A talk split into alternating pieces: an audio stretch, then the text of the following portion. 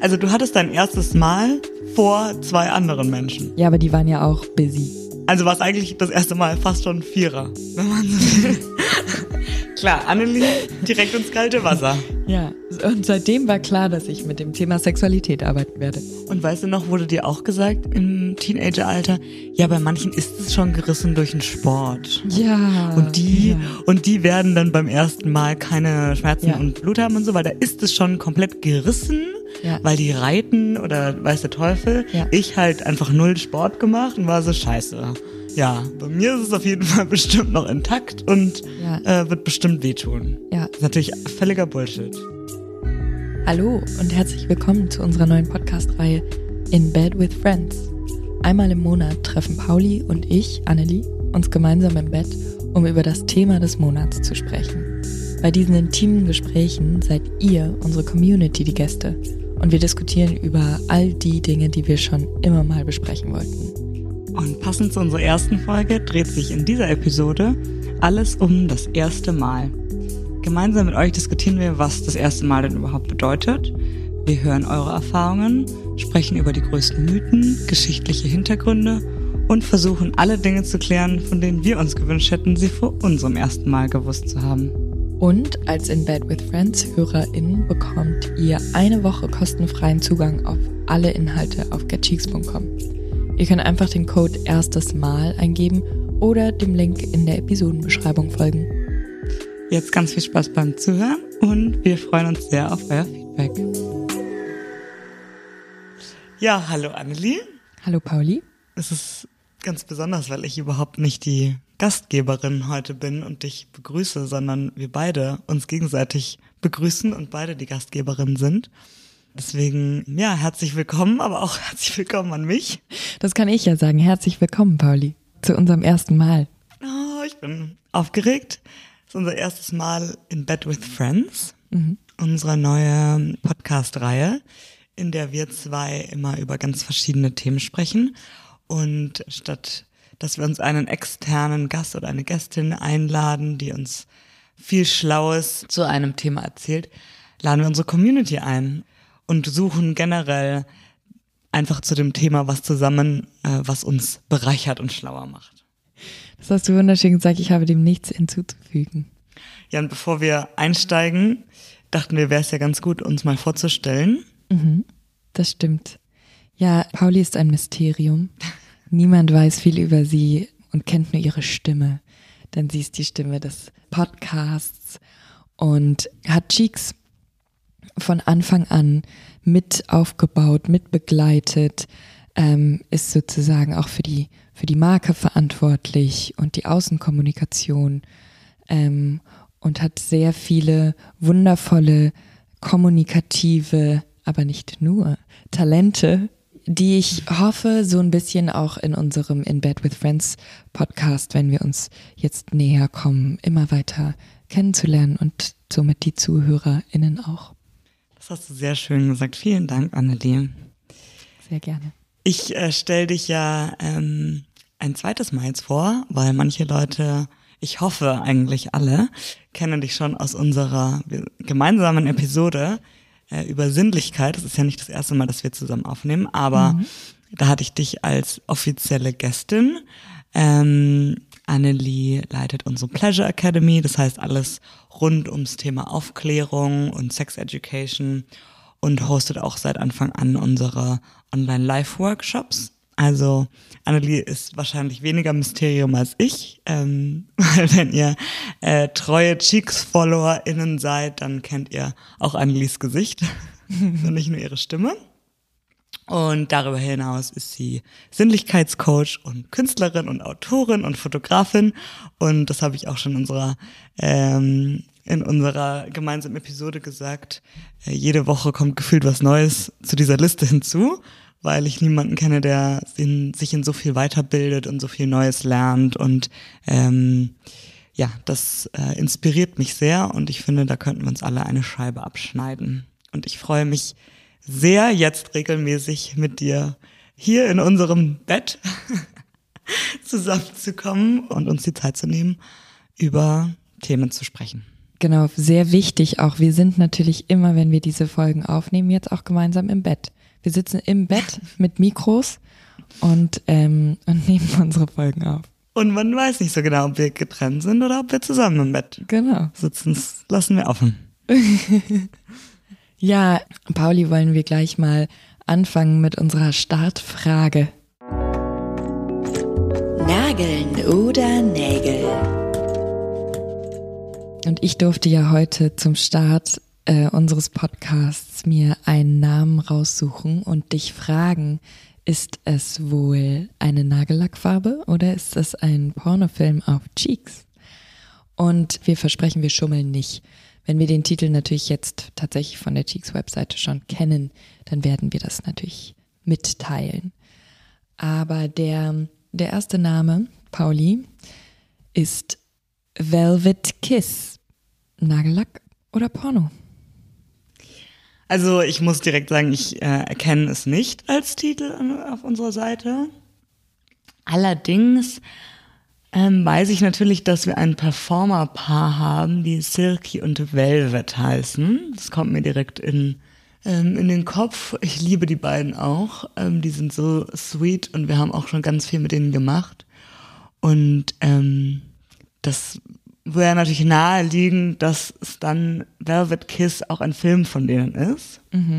Andererseits ist natürlich, ja, eine Farbe im Namen. Ähm, ich tippe aufgrund der Performernamen auf Film auf unserer Seite. Aber ich meine, stell dir mal vor, was für eine geile Nagellackfarbe das wäre auch. So ein, so, so ein leicht, so ein leicht ähm, violettes, samtiges, glänzendes mm, Nagellackerlebnis. So stelle ich mir das vor. Aber du hast recht, es ist tatsächlich ein Pornotitel, allerdings nicht von Silky und Velvet, sondern ein äh, Titel von Neen Sever und äh, Mary Supiel. Von denen bin ich auch großer Fan. Großartige DarstellerInnen. Und in Velvet Kiss geht es um schwere Vorhänge und Lippen, die sich nacheinander sehnen. Ähm, das ist ein, ein besonderes Stück über zwei Seelen, regiert von der Liebe. Das könnte auch als Beschreibung von dem Nagellack hinten auf dem Nagellackfläschchen stehen. Absolut. Okay, ich habe aber trotzdem gewonnen. Das freut mich sehr. Ja, äh, stimmt, wir müssen uns noch über den Preis einig werden. Okay, das äh, bringt mich hier gleich in so eine richtig gute Stimmung.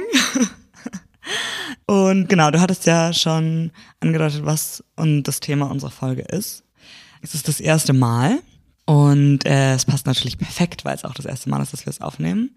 Wie ich auch schon erwähnt habe, wir werden so ein bisschen drüber sprechen, was heißt es eigentlich, wie wird es definiert und auch ganz viele Stimmen und Inputs aus unserer Community hören und äh, vorlesen.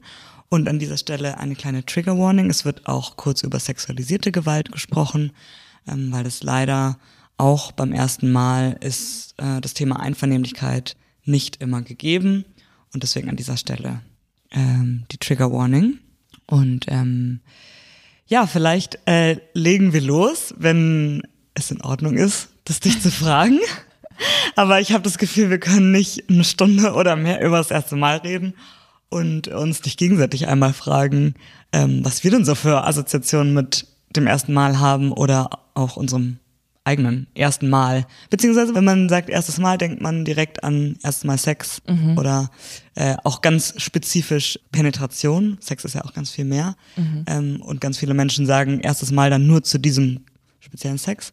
Aber wenn wir darüber sprechen, ja, was assoziierst du damit?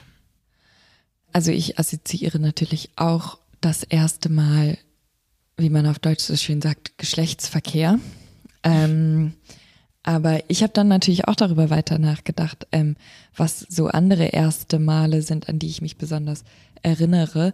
Und, ähm, und mein, mein Wunsch im Leben grundsätzlich ist ja auch, so viele erste Male ähm, weiterhin in meinem Leben zu haben, auch im hohen Alter noch, wie irgendwie möglich. Weil erste Male Also, wenn man sie, ich glaube, wenn man sie nicht zu ernst nimmt oder nicht zu viel Druck aufbaut, dass das erste Mal wundervoll sein muss, dann sind erste Male sehr bereichernd. Grundsätzlich, weil man kann, glaube ich, immer irgendwie was davon mitnehmen, selbst wenn man irgendwie das erste Mal was zu essen probiert, was man dann, ähm, wo man dann merkt, nee, das ist nichts für mich. Ja. Vielen Dank. ähm, genau, aber ich, aber ja, aber ich, ich assoziiere natürlich schon irgendwie auch das, das erste Mal penetrativen Sex tatsächlich. Einfach weil es so gesellschaftlich auch äh, aufgebaut und, und in einen, und, und einem eingebläut wurde, dass das so das Ding ist. Geht's dir da anders? Nee, geht mir auch so. Und je mehr ich mich jetzt auch damit beschäftigt habe und drüber nachgedacht habe, dachte ich wirklich, das ist so absurd. Und auch natürlich, weil ja auch in ganz vielen Fällen ähm, auch Menschen gar keinen penetrativen Sex haben möchten. Ähm, und wenn's, wenn wir auch über gleichgeschlechtlichen Sex sprechen und also Sex ist wirklich so viel mehr und das dann nur diesen, diesen einen Akt als dieses erste Mal zu bezeichnen. Ähm, plus finde ich, dass einige Dinge, also intime sexuelle Handlungen, ähm, ganz viele sind, finde ich, noch viel intimer und noch viel krasseres erstes Mal als das erste Mal Penetration. Aber Ja, absolut. Und ich glaube auch, also ähm, das ist mir jetzt gerade gekommen, weil ich erinnere mich auch noch sehr äh, lebendig an meinen ersten Kuss. Also an meinen ersten so richtigen Kuss. mit Zunge. Mit Zunge. an meinen ersten Zungenkuss. Und der, war ganz, ganz schlimm. Tatsächlich. Er war einfach nicht gut.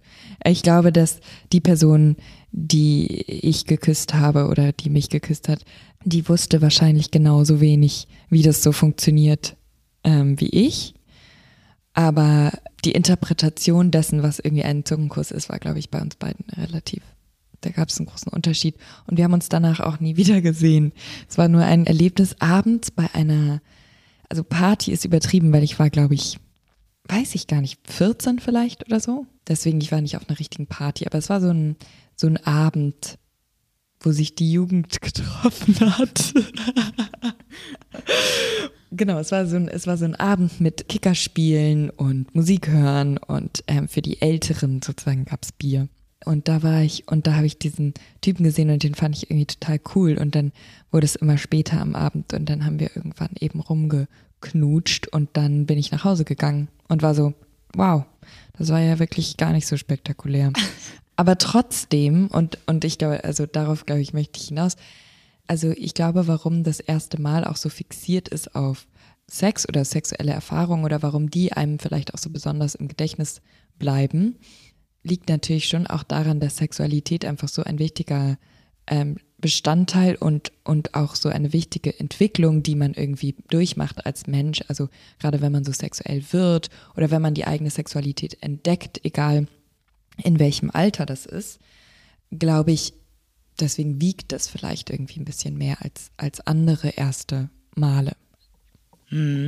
Und es hat auch so ein, ja, es ist ja schon so ein Mythos, weil man so viel darüber hört oder so viel ähm, sieht. Also ich zum Beispiel habe in dem Alter keine Pornos geguckt und äh, war dementsprechend auch nicht davon beeinflusst, aber allein ja schon generell in Filmen und so weiter. Und ich weiß noch, ich war einfach extrem, ich war halt so neugierig und war so, wie würde sich das wohl in aller Welt anfühlen? Also ich glaube, das war so. Und ja, erster Kuss fand ich auch ein Riesending. Und du kannst dich auch noch an deinen ersten Kuss erinnern. Ich, ja, ich habe ihn auch nie wieder danach gesehen, aber er war total süß und es war an meinem 14. Geburtstag. Ich habe mir das zum Oh. Geburtstag geschenkt und meinte so, so, ich ähm, genau hätte jetzt Lust auf meinen ersten Kuss. Und nach circa fünf Minuten äh, meint er dann zu mir, es ist übrigens noch schöner, wenn du die Augen Oh. zumachst. Also ich habe ihn halt angestarrt, weil mir hat es keiner gesagt, dass man die Augen zumachen Muss man soll. ja auch nicht. Man Ähm, kann sie auch offen lassen. ich dachte halt, ich muss mal gucken, irgendwie, was hier abgeht. Ja, es war eigentlich echt süß. Und genau, mein erstes Mal ähm, habe ich mir auch zum Geburtstag geschenkt. Wow. Und zwar zum 17. Ich glaube, ich habe das immer so gemacht, damit ich mich auf jeden Fall dran erinnere. Du, also hast du dir das, hast du das aktiv geplant oder ist es nur zufällig immer an deinem Geburtstag passiert? Ich glaube Zufall, aber für die Geschichte klingt es natürlich jetzt besser, Klar. dass ich das aktiv geplant habe. Und ähm, ja, es war mein damaliger Freund, der war auch total süß und der war ein paar Jahre älter, ein, zwei. Und das war nicht sein erstes Mal und deswegen hat er äh, zu mir gesagt, und das äh, würde ich gerne erzählen, weil ich finde das irgendwie nett und da ähm, hoffe ich, dass das mehr Leute so handhaben. Ähm, meint er, ja, dadurch, dass es dein erstes Mal ist, musst du mir dann auch zeigen, dass du bereit bist und ich mache nicht den Schritt, damit du dich nicht zu irgendwas gedrängt fühlst. Aber dementsprechend aufgeregt war ich halt, weil irgendwie dachte ich mir, naja, ich wäre jetzt bereit, aber Ja, wie kommuniziere ich das? Ich kann ja nicht eines Morgens aufwachen und sagen, also kann ich natürlich schon, aber für mich war das damals mit 17 einfach äh, eine Riesenhürde und ich, ja, ich weiß nicht, wie es dann dazu kam, am 17. Geburtstag wahrscheinlich war dann schon so eine feierliche Stimmung. ja. Wir waren uns zu, also ähm, waren zu zweit an meinem Geburtstag und dann habe ich das irgendwann so rausgepresst, so, ich wäre jetzt soweit. Es ist halt tatsächlich, also man muss sich ja auch überlegen, also wenn ich jetzt mir Cousinen zum Beispiel von mir angucke, die jetzt so äh, 16, 17 sind, dann, dann finde ich es total absurd, dass die sexuell aktiv sein könnten. Und da, da, da geht es gar nicht so darum, dass, ähm, dass ich das nicht unterstützen würde oder nicht gut fände oder sonst irgendwas, sondern es ist eher tatsächlich so dieses, man denkt, also ich weiß von mir selber, ich habe in dem Alter gedacht, dass ich schon voll reif und erwachsen bin und dass ich das Leben eigentlich verstanden habe und Sexualität erkunden, das gehört natürlich auch zum dazu, äh, zum Leben und zum Erwachsensein. Und man realisiert gar nicht, wie wenig man eigentlich noch weiß und wie, wie verunsichert, also oder wie unsicher auch noch einfach ähm, alle Involvierten in diesem Alter auch sind und äh, wie viele Fehler da auch passieren können und ja auch dürfen irgendwie. Und eben, also da kommen wir dann später nochmal dazu, wenn wir irgendwie auch so ein paar Erfahrungen von anderen hören, aber auch diese, ähm, diese Erwartungshaltung, dass man dann das erste Mal hat oder auch den, die ersten sexuellen Erfahrungen und die direkt so sind, wie man eben Sex so in irgendeiner Art und Weise vorgelebt bekommt oder erzählt bekommt, glaube ich, hätte ich mich darüber gefreut, wenn mir das jemand gesagt hätte, ähm, weil ich dachte, ich bin die Einzige auf diesem ganzen Planeten, die auf jeden Fall, wie man ja so ist, also wenn man noch keine Erfahrung hat, relativ verschüchtert und unsicher ist, weil man gar nicht so richtig weiß, wo oben und unten ist. Und ich glaube, ähm, das wäre sicher schön gewesen, so in Teenagerzeiten zu wissen, so, es braucht einfach Zeit. Ja, und ich glaube, dass dir die, das Bewusstsein ähm, dafür, also für die Zeit und auch für dieses, es ist jetzt nicht dringend, dass du in einem bestimmten Alter zum Beispiel ähm, dein, de, de, das erste Mal Sex hast, auf welche Art auch immer, sondern dass es, es ist vielleicht wichtiger, sich wohl zu fühlen und auch das mit einer Person zu machen, die irgendwie sich gut anfühlt mit einem.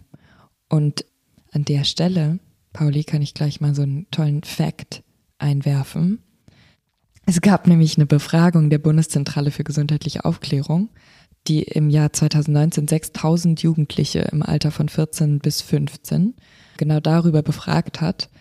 Und da kam raus, dass trotz der zunehmenden Sexualisierung unserer Welt die Jugendlichen heute eigentlich tendenziell später ihr erstes Mal haben, als noch vor zehn Jahren zum Beispiel. Hm, das ist interessant. Ja. Ich hätte natürlich gedacht, früher. Genau, nee, und deswegen meine ich auch, also weil ich, ich glaube, nur 13 Prozent der 15-jährigen Mädchen und 10 Prozent der Jungen gaben an, ähm, bereits Sex gehabt zu haben. Und 2009, also zehn Jahre vorher, waren das noch doppelt so viel. Es waren äh, 26 Prozent der Mädchen, glaube ich. Krass. Und 17 Prozent der Jungen. Und auf die Frage eben, warum das erste Mal noch nicht stattfand, haben dann ähm, über die Hälfte angegeben, dass die, dass sie den oder die richtige dafür noch nicht gefunden haben. Und das ist ja eigentlich, zeugt das ja von ganz viel. Positive Entwicklung auch, oder? Absolut. Also andererseits denke ich schon auch, ähm, wenn ich so an die Zeit zurückdenke und eben dieses, man hat natürlich dann auch mit Freunden, Freundinnen drüber gesprochen und das so ein bisschen verglichen und natürlich war ich dann auch, 17 ist ja nicht super früh, also ich würde sagen, ich habe mir da jetzt auch nicht so Druck gemacht, ich war nämlich auch so, ach, ich will warten, bis es sich mit jemandem richtig anfühlt. Gleichzeitig kenne ich schon auch Leute ähm, und ja, Freundinnen, die das auch so dachten und dann kam er irgendwie nicht und kam nicht und dann waren sie auch schon über 20 und dann hatte sich so ein dann hat er sich schon so eine Erwartung aufgebaut, dass sie waren so, Mist, irgendwie bin ich jetzt so in der Zwickmühle. Ich will jetzt nicht mit irgendeinem, Ja. weil jetzt habe ich ja so lange gewartet. Ja. Das wäre irgendwie so schade. Jetzt auch mit. Andererseits muss ich das Gefühl, dieses Pflaster einmal abreißen, um diesen Druck Ja. mal rauszunehmen, um dann entspannt an die Sache zu gehen. Ich glaube, das ist dann ähm, irgendwann so ein bisschen so eine Zwickmühle, in der man ist. Ja, absolut. Ähm, und ich und ich glaube auch, dass beides ja total legitim ist. Also es ist wunderschön, wenn man dafür die richtige Person findet. Aber zum Beispiel, ähm, also ich habe eher dieses Pflasterabreißen-Prinzip gehabt bei mir. ich bin mir ziemlich sicher, dass ich mein erstes Mal mit 15 hatte. Es war einfach unglaublich unspektakulär, aber es war auch nicht, also es war nicht, es war nicht schlecht, es war nicht gut, es war einfach so für mich so ein ähm, Abhaken, okay, cool, jetzt habe ich das auch mal gemacht. Und es war aber auch, ich hatte tatsächlich auch nicht den Anspruch, dass das jetzt besonders ähm, toll werden muss, sondern ich wollte sozusagen, weißt du, wie so im Club drin sein. Und sobald ich dann im Club drin bin, kann ich ja dann ausprobieren und ähm, Leute finden, mit denen ich irgendwie äh, das dann alles rausfinden kann, was ich mag und, und wie ich das, wie ich Sex haben will und, ähm, und was ich gut finde und so. Und deswegen hatte ich tatsächlich äh, mein erstes Mal, da wusste die Person, mit der ich Sex hatte, wusste überhaupt nicht, dass das mein erstes Mal war. Und wir waren vier Leute, allerdings, wir waren sozusagen jeweils zu zweit, aber direkt, also alle auf der gleichen, auf dem gleichen Bett. Genau, und es war so eine, so eine Nachtaktion, leicht betrunken. Wir, das waren meine, meine damals beste Freundin und ich. Und wir sind irgendwie ähm, mit diesen zwei Menschen, die wir, die wir schon vorher, also wir kannten die schon und wir fanden die eben gut. Äh, die haben wir dann mit zu ihr nach Hause genommen. Ja, und dann hatten wir das Sex. War auch ganz, war irgendwie so ein bisschen aufregend, aber auch sehr kurz und die sind, glaube ich, dann auch wieder gegangen. Also du hattest dein erstes Mal, um das nochmal kurz zusammenzufassen, Mhm. vor zwei anderen Menschen. Ja, aber die waren ja auch busy. Also war es eigentlich das erste Mal fast schon Vierer. wenn man so will. Klar, Annelie, Ja, da ab direkt ins seit, kalte Wasser. genau. Und, und seitdem war klar, dass ich mit dem Thema Sexualität arbeiten werde. ähm, nee, aber ich, es war tatsächlich, also eigentlich, wenn ich jetzt so darüber nachdenke, es war eigentlich für mich in dem Moment war das gut, weil die sind dann nämlich wieder gegangen und dann konnte ich voll den coolen Abend mit meiner besten Freundin haben, wo Ach, wir die einfach Boys sind wieder reingehauen. Ich dachte, Ja, deine ja. Freundin und der Typ. Nee, nee, nee, die Boys sind wieder reingehauen. Die Boys. Die Boys. Ähm, Waren ja Boys. Die, ja, das stimmt. Und genau, und meine Freundin und ich, wir waren dann halt zu zweit und konnten irgendwie über alles reden und uns austauschen und ja, das war schön und es hat gut getan. Stimmt, das klingt eigentlich schön. Und ab dem Zeitpunkt, ja, habe ich dann auch tatsächlich einfach weniger diesen Druck oder auch so einen großen Respekt davor gehabt, sondern habe einfach gesagt, okay, und jetzt gucke ich mal, was gefällt mir eigentlich. Und das war jetzt dein erstes Mal, wir haben ja gesagt, so erstes Mal Sex, also Penetrativer sozusagen Sex. penetrativer Sex. Ähm, und wir haben ja vorher schon so gesagt, so eigentlich total seltsam, dass das immer so das erste Mal und das ist dann das. Mhm. Ähm, Gibt es irgendwas in deinem Leben, irgendein anderes erstes Mal, was an was du denkst, was irgendwie richtig prägsam für dich war? Es gibt so ein paar Sachen, aber das, was glaube ich für mich am, am einprägsamsten war, war, als ich das erste Mal am Meer war.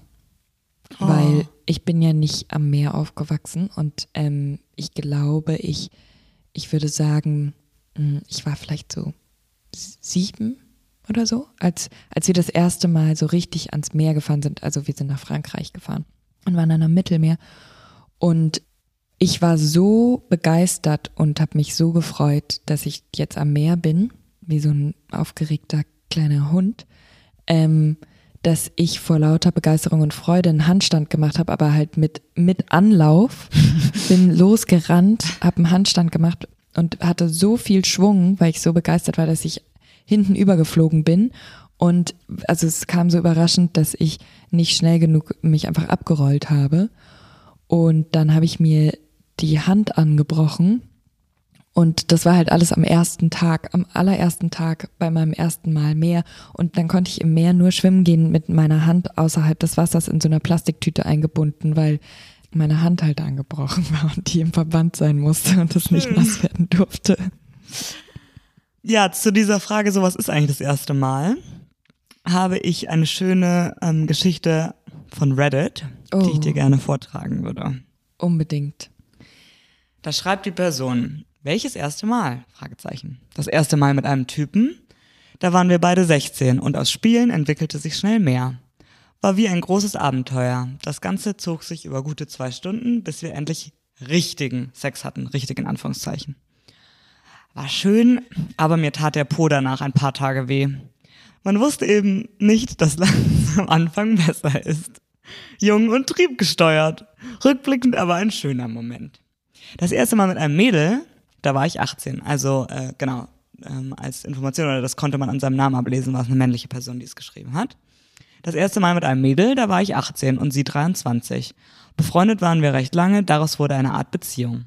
Viele Wochen hatten wir nur Petting-Orgien und das war alles total schön und sanft oder auch mal wild, aber immer anders als mit einem Kerl. Der Grundton beim Sex war weniger Geilheit und ich würde sagen mehr Respekt und Miteinander. Nach einiger Zeit wollte sie dann mit mir schlafen, worauf ich anfänglich gar nicht besonders heiß war. Aber gut, auch diese Erfahrung wollte ich mir nicht entgehen lassen und so habe ich versucht, vom eher passiven Typen zum Macher zu mutieren und habe mich mental auf die Sache vorbereitet, wie Professor X im finalen Kampf gegen Magneto. Ging voll daneben. Beim Petting alles gut und als es dann weitergehen sollte, wollte nichts mehr klappen. Als es dann ein paar Tage doch geklappt hat, war es auch recht schnell vorbei und halb so toll wie gedacht. Es war schön, die Art der Nähe, aber hatte sich vom Kopf mehr gezwungen angefühlt und war recht unentspannt. Wir waren noch zwei Jahre zusammen, aber haben nie wieder miteinander geschlafen, in Anführungszeichen, im eigentlichen Sinne, aber sehr viel guten Sex gehabt. Wow. Und ich fand diese Geschichte irgendwie interessant, weil, sie, weil er fängt ja auch direkt mit dieser Frage an, welches erste Mal oder was ist überhaupt das erste Mal. Und fand ich irgendwie so ganz interessant, weil eben er so die Definition von Sex aufbricht und auch, aha, die waren dann zwei Jahre zusammen, aber hatten dann gar keinen so penetrativen Sex mehr. Und ähm, ja, fand ich irgendwie interessant, so einen Einblick zu haben, genau, wie kann es anders laufen. Und für jeden ist eine andere Art von Sex anders befriedigend, sag ich mal. Natürlich auch irgendwie interessant, weil es ja schon auch in, in so Stereotype ein bisschen reinspielt mit dem, dem ersten Mal oder genau, dem ersten Mal mit einem Mann als so etwas Geiles und Hartes und Getriebenes und das erste Mal mit einer Frau dann ähm, irgendwie ganz andere Ansprüche. Aber was assoziierst du denn mit dem ersten Mal? Gute Frage, weil ich das wahrscheinlich gar nicht mehr so unbefangen jetzt beantworten kann, weil wir uns jetzt ja ein bisschen damit beschäftigt haben. Natürlich denke ich automatisch an mein eigenes erstes Mal. Und da denke ich an, ja, da muss ich immer schmunzeln, weil ich immer daran denke, dass ich mir das zum Geburtstag geschenkt habe.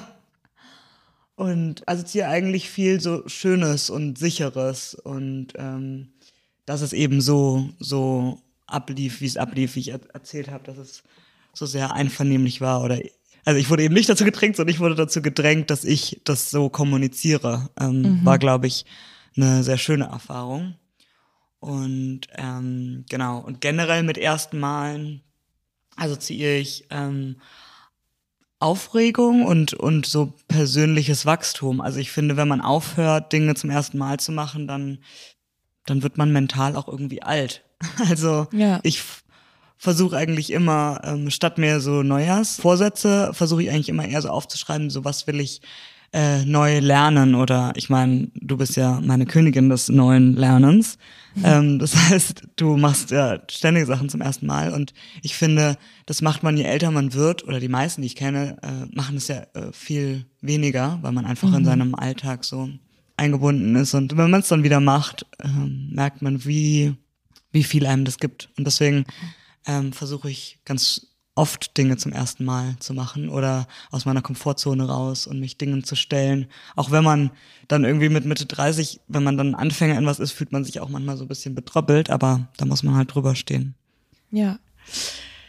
Ja, genau. Und unsere Insta-Community, ähm, fand ich, hatte auch echt schöne Antworten. Also natürlich nicht nur positive, auch, auch irgendwie Stress, Schmerz. Äh, einer hat auch gesagt Trauer und Panik, ähm, Enttäuschung. Aber teilweise auch, äh, genau, wie wir gerade gesagt haben, jedes Mal mit einem neuen Partner ist ein erstes Mal. Dann, was ich auch eine interessante Antwort fand, war eher eine Zeit in meinem Leben als ein einziger Moment. Und das finde ich eigentlich eine total schöne Antwort, weil es ist ja wirklich diese ganze Teenie-Zeit, da gibt es so viele erste Male, die überschlagen sich ja. Also jetzt nicht nur auf sexueller Ebene. Also auch sowas wie erstes Mal Alkohol trinken oder so. Es ist ja auch irgendwas, was man irgendwie stumpf, aber es vergisst man oft auch nicht. Ja. Ähm, dann hat jemand gesagt, eine große Erleichterung. Ähm, und eigentlich meine Lieblingsantwort auf die Frage, was assoziierst du mit dem ersten Mal? Der Geruch von One Million von Paco Rabanne. Das ist großartig. Ich muss auch sagen, also diese, ja, ich kann das sehr gut nachvollziehen. Ich bin auch so, ich bin unglaublich geruchsgebunden. Ähm, ich glaube, Gerüche können in mir ähm, viel schneller wieder so ein, ein Gefühl und ein Erlebnis, eine Erinnerung hervorrufen als, als irgendetwas anderes. Deswegen, ich hoffe, dass der Geruch von One Million gute Erinnerungen mit dem ersten Mal hochbringt. Wir haben jetzt ja die ganze Zeit über äh, erstes Mal geredet. Und was da ja auch immer wieder aufkommt, ist das Wort Jungfrau. Ja, Und da dachte ich, vielleicht kannst du uns ja was dazu erzählen, warum man es überhaupt Jungfrau nennt. ja, es ist tatsächlich interessant, an, in Vorbereitung auf diesen Podcast ähm, habe ich mich natürlich etwas eingelesen in äh, unterschiedlichste Thematiken, die mit dem ersten Mal zu tun haben und natürlich auch mit Jungfräulichkeit. Und dieses Wort Jungfrau ist ja auch eben sehr weiblich konnotiert, sehr sexistisch, sehr in einer patriarchalen Gesellschaft verankert und auch sehr eurozentristisch natürlich. Und dann habe ich rausgefunden, dass früher das Pendant zu Jungfrau Junggeselle war. Und jetzt, inzwischen gibt es natürlich noch das Wort Junggeselle, aber es heißt natürlich nicht Jungfrau oder ist nicht gleichbedeutend mit Jungfrau. Und, und heutzutage gibt es einfach kein Äquivalent mehr. Also im Englischen sind einfach alle, die noch keinen Sex hatten, Virgins, aber im Deutschen, in der deutschen Sprache, gibt es nur die Jungfrau. Wobei wir ja schon auch zu Männern sagen, dass sie Jungfrau sind. Genau, aber es ist also sozusagen dieser ganze gegenderte Aspekt dessen Ja. ist, ähm, ist sehr, ja, ist halt sehr präsent. Und die Jungfräulichkeit als solche, die war natürlich auch sehr in der eurozentristischen Welt an Kirche und Ehe gekoppelt. Und die Jungfräulichkeit war ja sehr wichtig wegen der Mitgiftkonkurrenz, ähm, eben und damit ja sehr gebunden an die Ehe. Und vor allem im Mittelalter, wo die Kirche ja auch sehr eine sehr große Rolle gespielt hat, ähm, war Jungfräulichkeit vor der Eheschließung sozusagen auch unglaublich wichtig. Und was ich total spannend fand, den, äh, zu dem historischen Aspekt der Jungfräulichkeit in Religion und Geschichte, dazu komme ich später noch, aber was ich dann total spannend fand, ist, dass es, ich weiß nicht, ob du das wusstest, aber es gab bis ins 20. Jahrhundert in Europa war die Jungfräulichkeit der Frau vor der Ehe rechtlich geschützt. Das heißt, Männern, die ihre Verlobte deflorierten, sie dann aber nicht heirateten, drohte in Deutschland nach, pass auf, Paragraph 1300 des bürgerlichen Gesetzbuchs die Zahlung eines sogenannten Kranzgeldes. Und Gut, aber wenigstens wurde der Mann bestraft. ja, ja, absolut. Das, das ist wirklich, also das hat das bürgerliche Gesetzbuch in Deutschland sehr gut gemacht. Aber die, genau, die Idee war eben, dass einer unbescholtenen Verlobten ein Schmerzensgeld für die infolge des Verlustes ihrer Jungfräulichkeit geminderten Chancen auf dem Heiratsmarkt zugesprochen werden sollte, Wow. weil sie dem Verlobten ja den Beischlaf auch nur wegen des Eheversprechens und im Vertrauen auf die Eingehung der Ehe gestattet hat. Und wenn das sozusagen der Fall war, dann hat die, die Frau Schmerzensgeld bekommen. Und das Krasse ist, die letzten Urteile stammen aus den frühen 70er Jahren.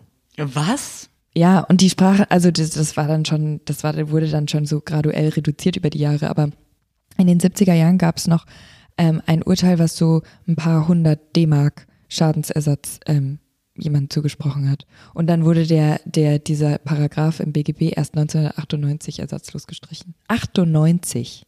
Das ist krass. Und glaubst du, das haben so ein paar Leute ähm, schamlos ausgenutzt? also Frauen? Jetzt haben wir hier mal eine gute Regelung für Frauen und dann willst du die gleich wieder runterziehen. nee, ich denke mir nur, dass man eigentlich echt das Beste hätte daraus machen sollen. ja, das stimmt. Absolut. Und das ganze Geld einziehen, weil wer soll das prüfen? Aber du musst natürlich schon sehr, also du musst dich ja dann ständig verloben. Weil das funktioniert ja nur, wenn du verlobt bist. Na gut, das wäre nee, das wäre es mir nicht wert. Äh, Du sollst ja keinen Sex einfach so haben ohne Eheversprechen. Das geht ja gar nicht. Nee, natürlich nicht. ähm, die Jungfrau Maria ist ja die bekannteste Jungfrau eigentlich in Ja. unserer Geschichte. Die heilige Jungfrau Maria. Glauben wir das? Also auch da, Pauli, habe ich mich ein bisschen mit der Jungfräulichkeit auseinandergesetzt. Ähm, und habe so ein, also mein Gedanke dazu inzwischen ist, dass es eher darum geht, dass die, also eine Person kann sozusagen auch als Jungfrau gelten, auch wenn sie rein theoretisch Sex gehabt haben muss, um zum Beispiel Kinder zu gebären. Und es hat dann eher was mit der, ja, vielleicht wirklich mit der moralischen, mit moralischen Aspekten zu tun. Aber zum Beispiel gibt es, also diese, dieses Paradoxon der Jungfräulichkeit, das gibt es nicht nur im Christentum, sondern es gibt es auch in, in Babylon zum Beispiel. Da gibt es die Göttin Ishtar und die war sowohl ähm, bekannt als, als Jungfrau und als Prostituierte gleichzeitig. Gut, du kannst natürlich ja auch äh, Prostituierte sein, ohne je Nee, aber so war das nicht. haben. Aber so war das. So war das nicht gemeint. So, ich, ich denke an so Massage. Ja, also vielleicht hat sie auch Massagen gegeben. Aber ich finde die Idee einer Göttin, die gleichzeitig Jungfrau und Prostituierte ist, also weil das, mh, vielleicht kann es ja beides tatsächlich existieren. Ähm, und in der, in der griechischen Mythologie gibt es ja auch, gibt es einen Gott, der heißt Mithras oder Mithras, der ähm, auch anscheinend von einer Jungfrau geboren wurde, so wie unser christlicher Jesus. Und auf der einen Seite hat sozusagen die Jungfräulichkeit so eine ganz hohe, einen hohen moralischen Wert und hat hohes Ansehen und gleichzeitig sind dann aber auch so Sachen überliefert, zum Beispiel im Koran mh, genießt die Jungfräulichkeit auch hohes Ansehen, aber der Prophet Mohammed zum Beispiel hatte als erste Gefährtin sozusagen eine geschiedene Frau, soweit ich weiß. Und dann ist es auch in Ordnung, dass die schon Sex hatte zum Beispiel. Weil es in einer Ehe stattfand, der Sex. Genau, weil es in einer Ehe stattfand und wenn du dann nochmal heiratest, dann ist es nicht so schlimm, wenn du keine Jungfrau mehr bist. Aber ich glaube, dass die, also ich glaube, dass die Jungfrau Maria Sex hatte. Aber ich glaube trotzdem, dass sie, weißt du, sie kann trotzdem im Herzen eine Jungfrau sein. Und eventuell eben nicht mit Josef. Ja, das habe ich dir ja schon erzählt, dass da meine, meine, meine Theorie ähm, potenziell ist, dass sie vielleicht eben, dass der Heilige Geist einfach ein, ähm, ich, ich möchte mich hiermit entschuldigen bei allen, die sehr, sehr gläubig sind, weil ich, ich möchte wirklich gar nicht die ganze Bibel in Frage stellen. Aber ich fand es einen interessanten Gedanken, sich zu überlegen, dass der Heilige Geist vielleicht einfach ein, ein sehr gut aussehender, vielleicht auch sehr weiser oder heilender Mensch war. Und die Maria, die hat sich einfach gedacht, wow, mit dir will ich auf jeden Fall ein Baby machen. Dann haben die, Kann man ihr nicht verübeln und guckt, was rausgekommen ist. ja eben. Vielleicht wäre mit Josef kein Jesus rausgekommen, sagen wir mal. Und vielleicht war Josef auch so glücklich darüber, dass Jesus dann Jesus war, dass er sich so gedacht hat, so ganz ehrlich, ich liebe die Maria. Ähm, Vielleicht hatte Josef auch gar keine Lust auf Sex, ehrlich gesagt. Und dann musste halt Maria gucken, wo sie bleibt. Oder vielleicht auch einfach nicht auf Maria oder auf Frauen per se stand. Weiß ich oh, nicht. du spinnst das noch viel weiter. Aber wir wissen ja auch nicht, ich, ich, ich glaube ja immer noch, dass es damals äh, viel mehr Leute gab, die, ähm, also äh, dass es damals viel normaler war, einfach grundsätzlich mit unterschiedlichen Menschen Sex zu haben, unabhängig von Mhm. ihrem Geschlecht. Na gut, das lassen wir jetzt so stehen, bevor wir, ähm, bevor wir Hassbriefe von der Kirche bekommen. Und ich würde gerne überleiten zurück zu unserer Community, weil wir da ja gefragt haben, wie, wie eigentlich so das erste Mal war. Wir haben ja so ein bisschen jetzt schon von uns erzählt. Ja. Bringen wir eine kleine Sprachnachricht ein. Ja, Soll ich mal eine, ich habe eine wunderschöne Sprachnachricht bekommen, soll ich die mal abspielen? Sehr gerne. Ich möchte auch an dieser Stelle sagen, vielen Dank für all die Antworten und Einsendungen und Sprachnachrichten, die ihr uns geschickt habt, weil unsere Intention für diese In Bed with Friends Folgen ist natürlich irgendwie so eine vielfältige und ähm, interessante Sicht auf unterschiedliche Themen euch mitzuteilen, euch mitzugeben. Und ähm, dafür brauchen wir natürlich eure Mithilfe. Deswegen vielen, vielen Dank für eure Nachrichten und Einsendungen. Also ich muss zugeben, mein allererstes Mal war ziemlich peinlich. Ähm, ich war 14 und ungefähr fünf Monate mit meinem ersten Freund zusammen und für ihn war es auch das erste Mal. Und unsere Eltern haben vorher telefoniert, ob ich jetzt mal bei ihm übernachten dürfte. Also total peinlich, auch in dem Alter, um sowas überhaupt zu starten. Und ich muss sagen, ich hatte schon eher auch Angst davor als unbedingt Freude, einfach wegen auch der vielen Mythen, die rund um das Jungfernhäutchen so existieren. Und ich hatte auch eher das Gefühl, dass es was ist, was man jetzt schnell hinter sich bringen muss.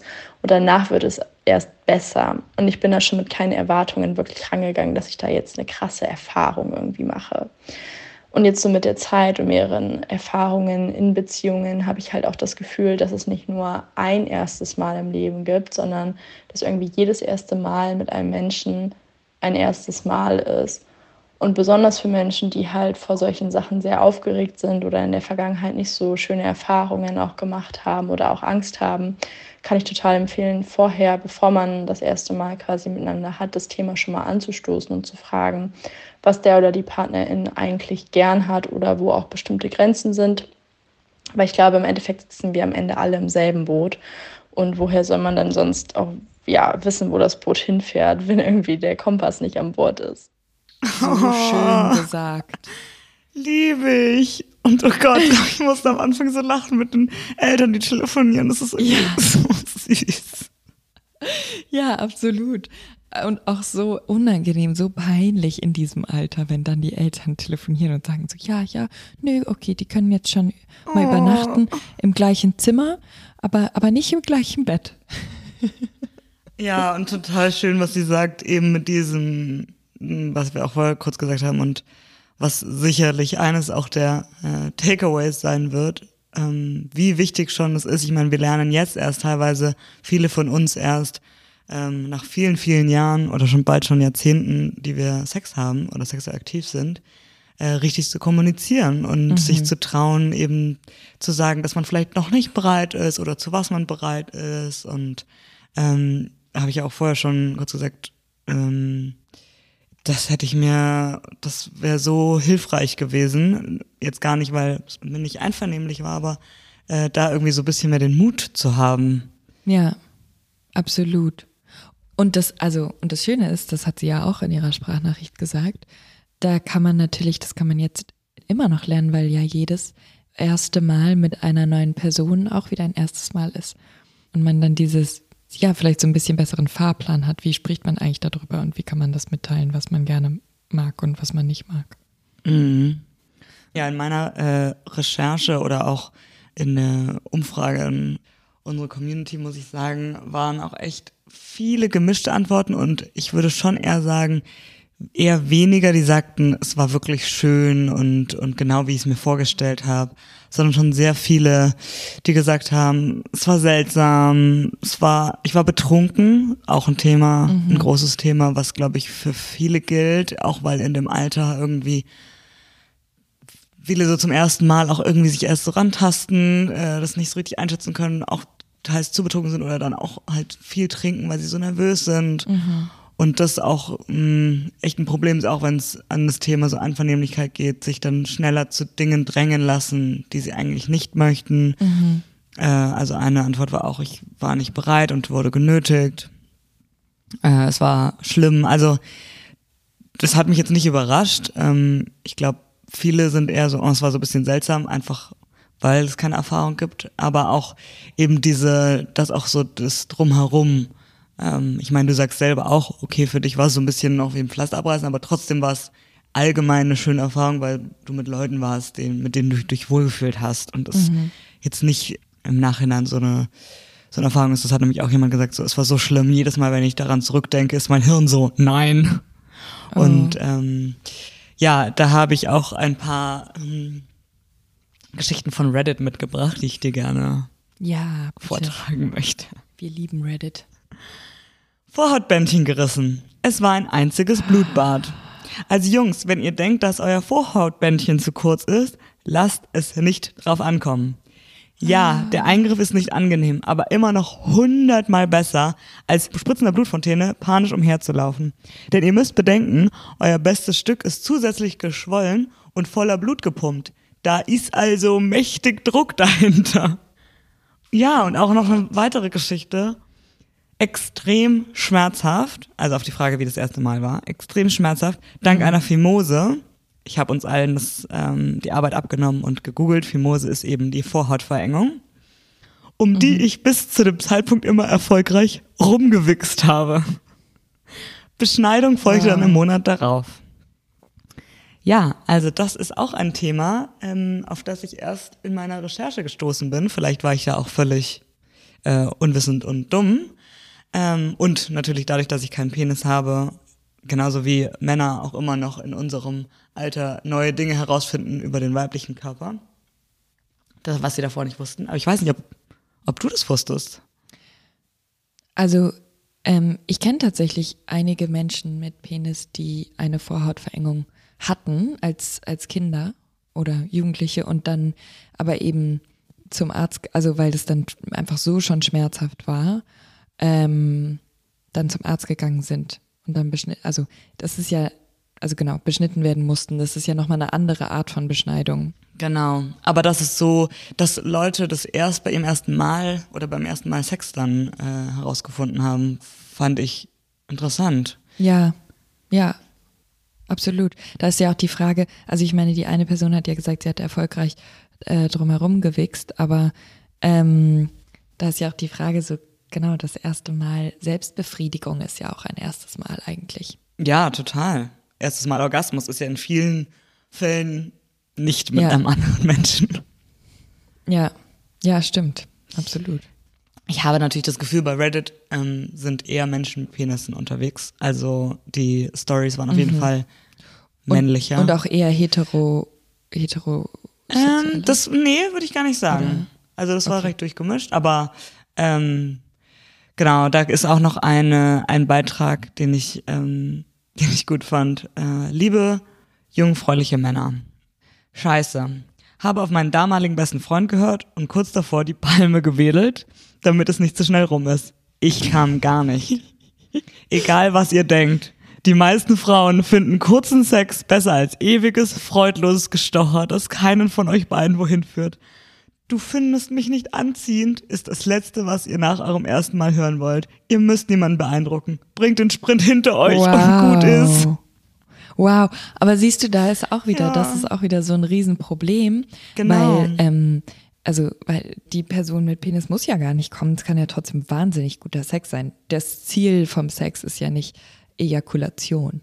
Und das ist aber natürlich was, was wir Genau. auch nicht lernen unbedingt in unserer ähm, in der in der sexuellen Aufklärung in der Schule.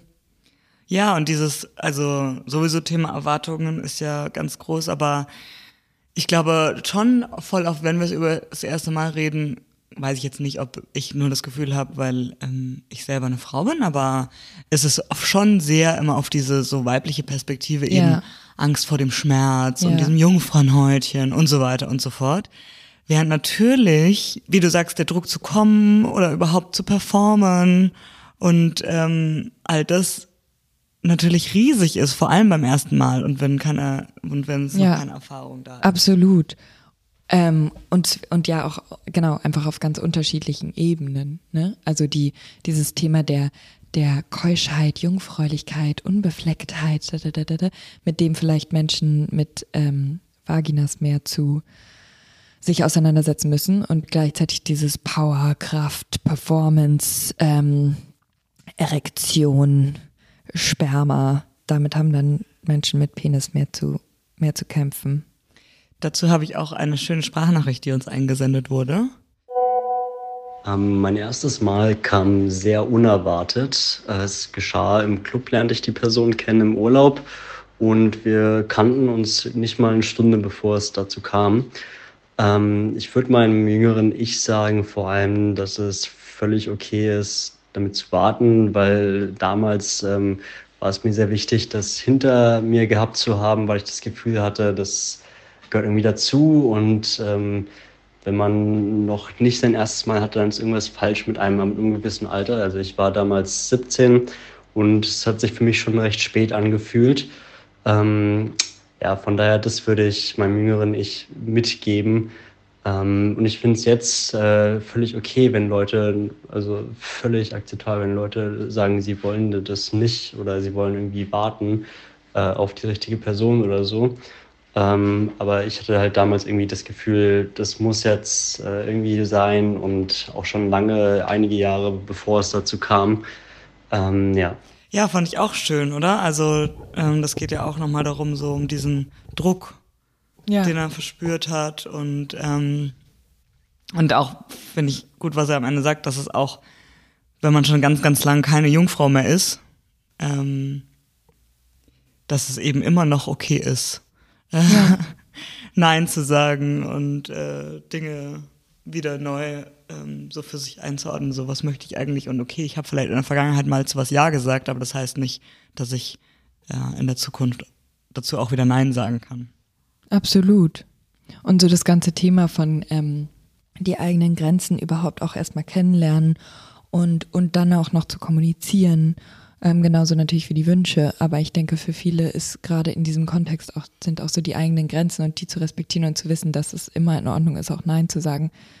Ähm, und dass das natürlich dann respektiert werden sollte von allen Leuten, ähm, ist, ist glaube ich, auch ein Riesenthema.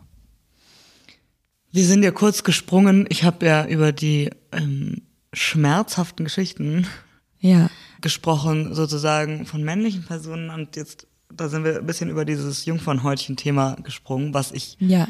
Auf jeden Fall finde, dass wir das nochmal ansprechen müssen, weil ja. darüber so viel äh, geredet wird und auch so ein Mythos herrscht. Und vielleicht kannst du uns da ein bisschen erleuchten. Ja, absolut.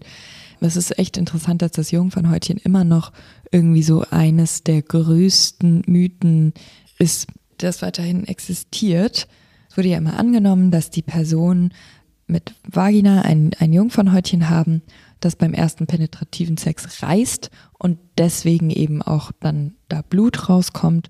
Und das, das wurde ja dann auch so als Kontrollinstanz verwendet ähm, für die Jungfräulichkeit. Und deswegen wurde ja auch in manchen Kulturen zum Beispiel ein mit Blut beflecktes Laken nach der Hochzeitsnacht aus dem Fenster des Paares gehalten, um sozusagen die Entjungferung einer Person mit Vagina öffentlich zur Schau zu stellen und zu sagen, wir haben jetzt nun offiziell die Ehe begangen. Wie absurd auch. So absurd. Und wenn auf dem Laken eben kein Blut war, dann war das eben äußerst problematisch, auch für die Person mit Vagina eben. Und dadurch, dass es aber dieses Jungfernhäutchen in dem Sinne nicht, nicht gibt, also so wie wir denken, dass es das gibt, glaube ich, ist, ist, hat es viel öfter stattgefunden, dass die nicht geblutet haben ähm, nach dem ersten Mal und mussten sich dann wahrscheinlich irgendwas anderes einfallen lassen. Aber früher wurden eben auch weiblich gelesene Personen als, sehr, also auch sehr jung an deutlich ältere männlich gelesene Personen verheiratet. Und deswegen gab es da schon dann größere anatomische Unterschiede und Entwicklungen und die haben natürlich dann trotzdem, also mhm. oft einfach zu Verletzungen oder Blutungen geführt.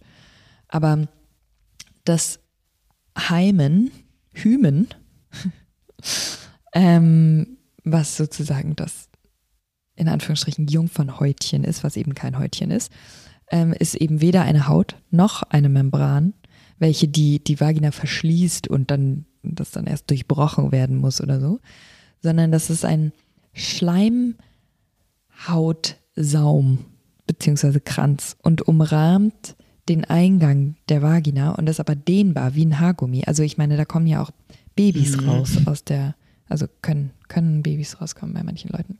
Wobei natürlich, bevor das Baby rauskommt, das Jungfern, wenn man an das Jungfernhäutchen glauben würde, dann wäre das ja schon gerissen. Ja, das stimmt. Aber also der außer man ist die Jungfrau Maria. genau. aber die das Coole, sage ich jetzt mal, an diesem ähm, Schleimhautsaum ist eben, dass es einfach ein weiches, dehnbares, meistens irgendwie eine runde, ovale, manchmal auch eben so kranzförmige Mhm. Form ähm, hat und, und so unglaublich flexibel ist. Ähm, und dass man von der tatsächlichen Flexibilität zu so einer Idee kommt von, das ist hier so ein, ich, ich stelle mir das ja immer, wenn man von Jungfernhäutchen redet, stelle ich mir das immer vor wie so eine Art Klarsichtfolie, die man so durchsticht. So, genau so habe ich mir es auch vorgestellt. Also als, ja, Ja, als Teenager. ja. Genau. Und in der, also vor der Pubertät ist das Hymen, Hymen. Sagt man auf Deutsch Hymen, das ist das Einzige, was ich nicht weiß. Ich glaube schon. Ähm, das ist noch etwas fester vor der Pubertät und, und nicht ganz so dehnbar. Und dann, aber wie halt alles andere wahrscheinlich auch am Körper. Ähm, und mit dem Eintreten der Pubertät und der damit äh, zusammenhängenden Hormonumstellung werden dann Milchsäurebakterien gebildet und die dienen als Schutz für die Vagina und dann wird der Schleimhautsaum auch weicher und dehnbarer ähm, und hat aber sonst eigentlich keine weitere Funktion. Und weißt du noch, wurde dir auch gesagt äh, im Teenageralter, ja, bei manchen ist es schon gerissen durch den Sport. Ja, und die und ja. die werden dann beim ersten Mal keine Schmerzen Ja. und Blut haben und so, weil da ist es schon komplett gerissen, weil die reiten oder weiß der Teufel. Ich halt einfach null Sport gemacht und war so scheiße. Ja, bei mir ist es auf jeden Fall bestimmt noch intakt und Ja. äh, wird bestimmt wehtun. Ja. Das ist natürlich völliger Bullshit. Naja, und die andere Frage ist ja auch, also Selbstbefriedigung. Also wenn du jetzt irgendwie selber schon, damit sagen wir mal, du arbeitest mit irgendwelchen Gegenständen, Spielzeugen, ähm, die du dir einführst, dann entjungferst du dich in Anführungsstrichen ja auch selber. Und genau, und warum hat auch keiner mal hinterfragt, warum ja auch Tampons? Also da Ja, war, glaube genau. ich, immer das Narrativ, weil das so, weil das ist zwar die Klarsichtfolie, aber die ist irgendwie dehnbar und dann kann man da einfach einen Tampon einführen, was ja auch nicht so richtig viel Sinn macht. Nee. Nee, das stimmt. Das war tatsächlich, ha, gut, dass du sagst, das war nämlich tatsächlich meine Überlegung. Als ich meine Periode bekommen habe ähm, und dann auch Tampons benutzt habe, da war dann für mich voll logisch, dass jetzt das Jungfernhäutchen ja demnach dann auch gerissen ist. Ja, also wir haben ja auch äh, rumgefragt, was die Menschen für Mythen ähm, so im Kopf haben oder eben selber gehört haben und auch dran geglaubt haben. Und ganz oft eben dieses, dass es allen Frauen wehtut, dass äh, es immer Blut involviert ist. Auch äh, eine Antwort, man merkt und hört, Anführungszeichen, äh, nicht äh, Ausrufezeichen, hört, wenn das Jungfernhäutchen reißt und es ist eine dicke Haut Wow. ja, viel bluten ähm, und dann natürlich auch ein paar andere Mythen. Also, dass man nicht schwanger werden kann, das ist ja auch ein Klassiker. Glaube ich, äh, war ja auch in jedem dritten Dr. Sommer, war so, kann ich beim ersten Mal schwanger werden. Aber auch, ja, er muss immer kommen, das hast du ja auch vorher äh, angesprochen, dass das ja auch völliger Quatsch ist. Aber ja, dieses ganze so Schmerz und, und Blutthema, äh, würde ich sagen, wurde am meisten genannt und ist ja auch wirklich das größte. Und ist ja, also ich, wir wollen es ja auch gar nicht irgendwie absprechen, dass es eben nicht bei einigen schmerzhaft äh, ist und war. Aber dieses Reißen des Jungfernhäutchens, das ist irgendwie krass, wie sich dieses äh, Konzept eigentlich ja auch immer noch hält. Also ich habe das Gefühl, es wissen jetzt schon mehr Bescheid, aber so im Großen und Ganzen äh, denken, glaube ich, schon immer noch sehr viele, dass das so abläuft. Ja, absolut. Glaube ich auch. Deswegen nehmen wir diese Folge auf. Um Licht ins Dunkle zu bringen. Obwohl ich jetzt schon merke, dieses, also wir könnten, glaube ich, tagelang über dieses Thema sprechen. Es gibt so viel dazu zu bedenken, zu beachten, zu besprechen, aufzuklären. Ähm, das schaffen wir leider nicht in einer Folge, das wollte ich jetzt auch schon mal sagen. Ähm, was hättest du dir denn gewünscht, noch mehr zu wissen vor deinem ersten Mal oder in dieser Zeit? Ich fand es eigentlich ganz schön, dieser Einwurf von jemandem, dass es eher eben nicht nur ein, ein Moment ist, sondern irgendwie ja so eine ganze Zeit, so eine, diese Zeit der Awkwardness, wo man so viele erste Male durchlebt und so viel Unsicherheiten. Aber was hättest du dir jetzt vor allem so in sexueller äh, Hinsicht gewünscht, wenn du jetzt zurückblickst, so, ähm, dass dir jemand gesagt hätte? Ich glaube, das Einzige, was ich mir gewünscht hätte, wäre, ähm, dass ich mir mehr ähm, darüber bewusst gewesen wäre, dass ich zu allem Nein sagen kann, dass es äh, dabei auch um mich geht. Also den ganzen ähm, Aspekt der Kommunikation eigentlich und dass es eben okay ist, sich ähm, einfach alle Dinge anzusprechen, die man eben ähm, ansprechen will, egal ob das jetzt Ängste sind oder Bedürfnisse oder Grenzen oder Zweifel oder dass man seine Meinung auch ändern kann. Das ist, finde ich, auch ein Riesenpunkt. Ich dachte immer, wenn ich mit einer Sache mal angefangen habe, kann ich nicht mehr dann auf halbem Weg sagen, nee, doch nicht. Mhm. Ja, ich glaube, das ist irgendwie auch einer der Gründe, warum ich mich jetzt so viel mit ähm, Kommunikation und, und Einverständnis beschäftige, grundsätzlich im Leben, aber im Bereich Sexualität. Ich glaube, das ist so das Einzige, was ich mir gewünscht hätte. Wie ist das bei dir? Ja, also kann ich nur zustimmen und habe ich auch vorher schon gesagt, eben dieses, und dass man nicht alleine ist mit diesen Unsicherheiten, sondern dass es irgendwie jedem so geht. Und ich glaube, man hat oft das Gefühl, oder ich hatte auf jeden Fall oft das Gefühl, äh, alle sind schon viel weiter oder sind oder wissen es auf jeden Fall besser und ich bin irgendwie der Depp, der sich da jetzt erst so rantastet. Und ich glaube eben auch, ich meine, du gibst ja auch Workshops zum Thema Einvernehmlichkeit und Kommunikation davor und äh, da hatte ich ja auch schon das Vergnügen, bei einem dabei zu sein oder Teil davon zu sein. Und wenn ich mir vorstelle, ein solches Gespräch, also um das kurz zu fassen, sozusagen ein Gespräch, was schon vor dem Sex äh, stattfindet, indem man irgendwie abklärt, ähm, was, wo man generell steht, was man sich wünscht, ähm, was man für Erwartungen hat, aber auch wirklich so ganz äh, so Themen, die vor denen man oft zurückschreckt. Also ähm, wann hast du das letzte Mal einen, einen STD-Test gemacht?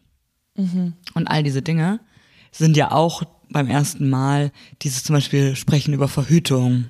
Da haben wir eine äh, schöne Sprachnachricht bekommen. Hallo, liebes Cheeks-Team, zu eurer Frage nach dem ersten Mal. Ähm, ganz oft beim ersten Mal, was aus meinem Freundeskreis immer erzählt wird, ist die Frage nach der Verhütung. Und es ist erstaunlich, wie wenige heutzutage sich wirklich Gedanken darum machen oder davon ausgehen, dass das bei der Frau liegt, sich um die Verhütung zu kümmern. Und selbst wenn sie gefragt werden, verhütest du? Und die Frau sagt ja oder nein, dann ist es eigentlich egal in dem Moment, also in dem Moment, wo es zur Sache geht. Und me meistens ist die männliche Person dann die, die sagt, okay, wir haben jetzt Sex uh, anyways, obwohl eigentlich gar nicht geklärt ist, so wird verhütet, damit keine Schwangerschaft entsteht oder wird wegen Krankheiten verhütet oder wird halt überhaupt verhütet.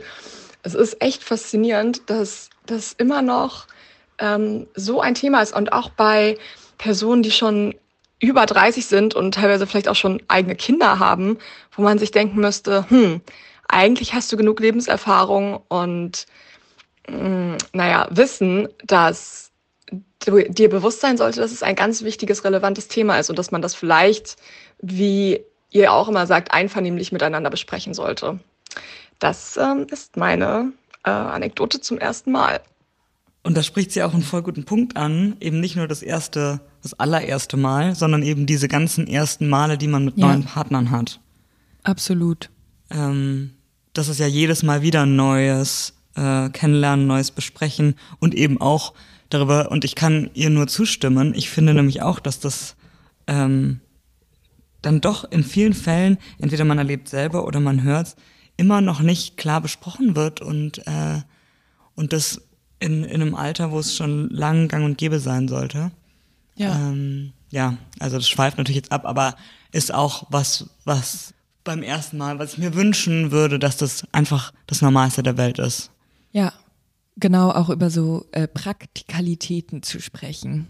Weil ich glaube, da sind ja auch eben, da denken dann ganz viele so, das macht doch die Stimmung kaputt oder irgendwelche dummen Ausreden, um sich nicht damit zu beschäftigen. Aber ähm, Geschlechtskrankheiten und auch Schwangerschaft sind äh, Themen, die auch äh, zum Sex dazugehören. Und so eine Konversation, so ein Gespräch vor dem Sex spielt natürlich auch eine wichtige Rolle dahingehend, dass man eben einvernehmlichen Sex haben kann und leider ist halt einfach immer noch sehr viel Sex, unabhängig jetzt ob vom ersten Mal oder nicht vom ersten Mal, ähm, uneinvernehmlich oder nicht einvernehmlich. Genau, das ist natürlich irgendwie äh, nie okay, nie in Ordnung und immer eine Form des Missbrauchs und ähm, sexualisierter Gewalt ähm, oftmals leider. Und ähm, es geht, es geht auch so ein bisschen, also zumindest jetzt in Bezug auf die Jungfräulichkeit, wurde auch ähm, Vergewaltigung ähm, oftmals verherrlicht, also zum Beispiel auch in der griechischen Antike gibt es so viele Szenen, in denen ähm, Götter auch auf die Erde kommen zum Beispiel und ähm, Frauen vergewaltigen, andere Göttinnen eher vergewaltigt werden und dazu diese Idee der, der zwanghaften Transformation von dem Mädchen zur Frau ähm, und gleichzeitig so ein, so ein Machtspiel natürlich auch um die Macht der Götter ähm, nochmal zu repräsentieren. Das war immer wieder ähm, Thema in der, in der Antike, aber auch in Literatur und ähm, das ist natürlich, das spielt eine große Rolle in Bezug auf die äh, teilweise ja auch Fetischisierung der Jungfräulichkeit und diesem, ähm, ja, und dem Gedanken der Def des Deflorierens und eben, ob die, ob die Person das jetzt will oder nicht. Und ähm, das ist natürlich, ja, höchst problematisch.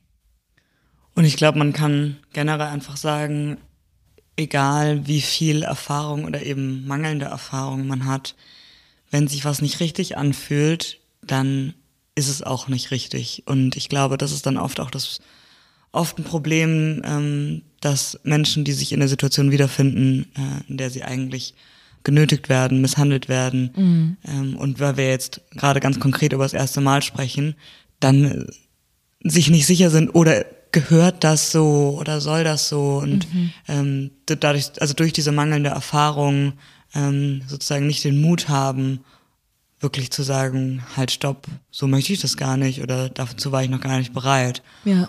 Und ich glaube, das ist ganz wichtig zu sagen, dass selbst bei mangelnder Erfahrung, ja, wenn sich was nicht richtig anfühlt, dann, dann ist es auch nicht richtig. Ähm, ja. Und sich da, da selber auch nicht ähm, so unglaubliche Vorwürfe zuzumachen oder das oder der Gedanke auch, dass das erste Mal in Anführungsstrichen verloren ist, mhm. ähm, weil man vielleicht eine so furchtbare Erfahrung gemacht hat. Ähm, und da ja auch jedes Gefühl, egal wie das tatsächlich abläuft oder lief, aber jedes Gefühl ja auch seine Berechtigung hat. Wie du sagst, wenn es sich nicht richtig anfühlt, dann war das das nicht. Und ich glaube auch, so wie ganz viele Themen, ähm, die wir auch bei uns behandeln und besprechen, gehört das natürlich in die Aufklärung und auch in die Schulen, wenn man über Sex spricht. Da wird zwar dann oft auch über äh, ja, Verhütung gesprochen und, und ähm, wie wird man nicht krank und so weiter, aber dieses ganze Thema der Einvernehmlichkeit gehört halt definitiv meiner Meinung nach Absolut. auch in so einen Lehrplan. Wollen wir hiervon einmal kurz noch ähm, vielleicht darauf eingehen, wie man, wie man sich eventuell auf das, auf die ersten Male vorbereiten kann oder wie man sie vielleicht besonders schön machen kann? Ja. Ja, wir hatten ja auch ähm, gefragt, ob es Menschen gibt in unserer Community, die das erste Mal noch vor sich haben. Da haben sich wenige gemeldet. Ähm, das hat auch was damit zu tun, dass natürlich ganz viele schon ein wenig älter sind oder nicht mehr in ihren jungen Teenie-Jahren und vielleicht auch einfach dazu dann gar nicht so viel äh, sagen möchten. Oder sich vielleicht eh schon mehr mit Sexualität auseinandersetzen, weil sie Teil unserer Community sind. Ja, was wäre dein Tipp? Mm, ich glaube, vieles haben wir natürlich irgendwie auch schon ähm, impliziert, aber ähm, darüber sprechen, selber auch vielleicht vorher einmal zu rauszufinden, was finde ich eigentlich gut, was finde ich nicht gut. Und das kann man ja auch tatsächlich einfach wirklich an sich selber ausprobieren und sich selber anfassen und gucken, ähm, was gefällt mir, was gefällt mir nicht. Finde ich zum Beispiel ähm, irgendwie härtere Berührung besser oder sanftere Berührung? Wo möchte ich vielleicht gar nicht angefasst werden? Ähm, was ist vielleicht irgendwie ein Teil meines Körpers, den ich auch einfach vielleicht selber nicht so liebe oder nicht so gut finde. Und da möchte ich immer, dass der erstmal außen vor bleibt, zum Beispiel. Kann sich ja dann auch nochmal ändern. Und wenn man sich darüber so bewusst ist, dann wirklich zu sagen, okay, und jetzt kann ich das im besten Fall in einem Gespräch einmal ansprechen. Und man kann sich auch einfach hinsetzen und sagen so, hey, ich finde übrigens das und das und das gut, das gefällt mir, da möchte ich gerne nicht angefasst werden, so verhüte ich, so möchte ich gerne verhüten. Und wie ist das bei dir?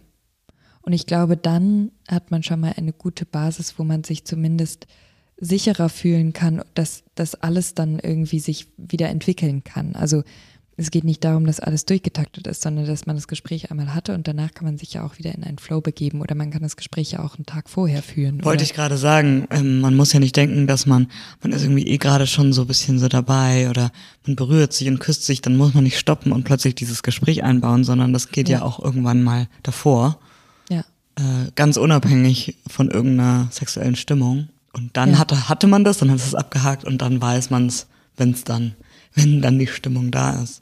Ja, absolut.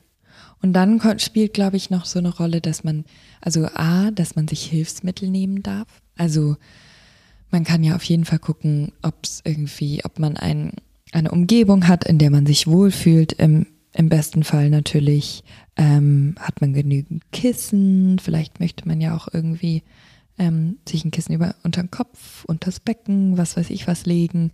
Man kann sich vor allen Dingen einfach Zeit lassen mit der anderen Person. Man muss sich ja auch überlegen, das ist vor allen Dingen, finde ich, immer so spannend bei ersten Malen mit, mit neuen Personen grundsätzlich. Jeder ist ja anders. Jede Person mag irgendwie was anderes und findet was anderes gut. Und man muss sich ja jedes Mal eigentlich erst wieder finden. Es gibt ja jetzt nicht so ein Sexskript, was man einfach abspielen kann. Ähm, und, und wie dann so alle funktionieren.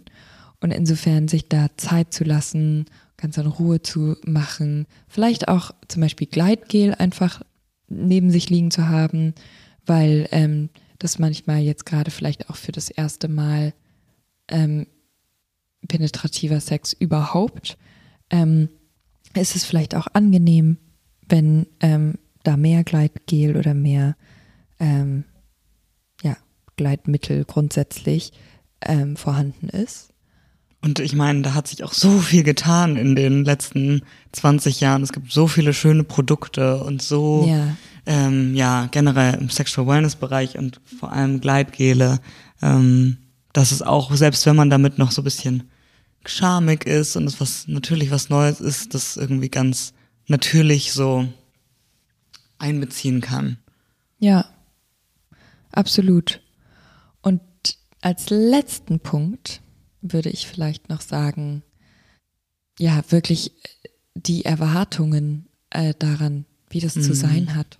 Und der, der, der Druck auch, den man sich selber und aber auch der anderen Person machen kann, davon einfach abzulassen und zu sagen, so, hey, wir, wir lernen uns jetzt körperlich kennen, wir haben uns jetzt irgendwie ähm, vielleicht mental kennengelernt, ähm, aber jetzt lernen wir uns körperlich kennen. Und jetzt können wir das mal, ähm, jetzt gucken wir einfach mal, wie das so läuft. Ja, total. Ich glaube, das ist auch wirklich das, was ich auch so rausgelesen habe aus den anderen Stimmen, so diese Erwartungshaltung und und auch vielleicht ist es dann auch nicht mit der großen Liebe, aber mit jemandem, mit dem man sich wohlfühlt und das kann auch total schön sein, solange eben ja dieser Raum gewährt ist, in dem man ähm, sich A wohlfühlt, aber B auch sicher und sicher miteinander zu sprechen und ich glaube, das ist auch was, ähm, was ganz vielen Leuten so ein bisschen im Weg steht, diese Erwartungshaltung, wie wird es und mit wem ist es? Ähm, oder nicht mit wem, sondern was für eine Bedeutung hat diese Person dann in, dem, in meinem ganzen restlichen Leben?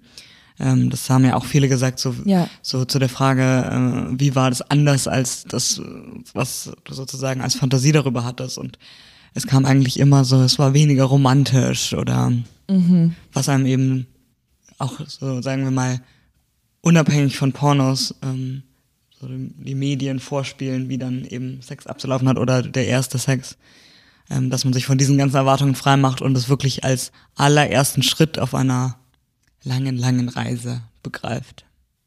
Ja, das hast du sehr schön gesagt. Ich glaube, das sind doch schöne Abschlussworte. Ja, absolut. Ich hoffe, dass es ja auch Menschen erreicht, die vielleicht noch vor ihrem ersten Mal stehen. Und ich möchte mich an dieser Stelle für unser schönes erstes Mal bei dir bedanken. Ja, ich fand es auch sehr einvernehmlich und schön. Ich fand es sehr einvernehmlich und schön und das, und das Gute ist, dass wir ja jetzt ähm, uns sozusagen im Podcast-Sinne näher kennenlernen konnten oder unser erstes Mal miteinander haben konnten. Und jetzt können wir auch wieder ganz einvernehmlich darüber sprechen, wie wir denn unsere nächsten Male so gestalten wollen. und was wir vielleicht ändern wollen und wo unsere Bedürfnisse und Grenzen liegen. Und darauf freue ich mich auch schon. Und gerne würden wir auch wieder unsere Community einladen, uns Feedback zu schicken.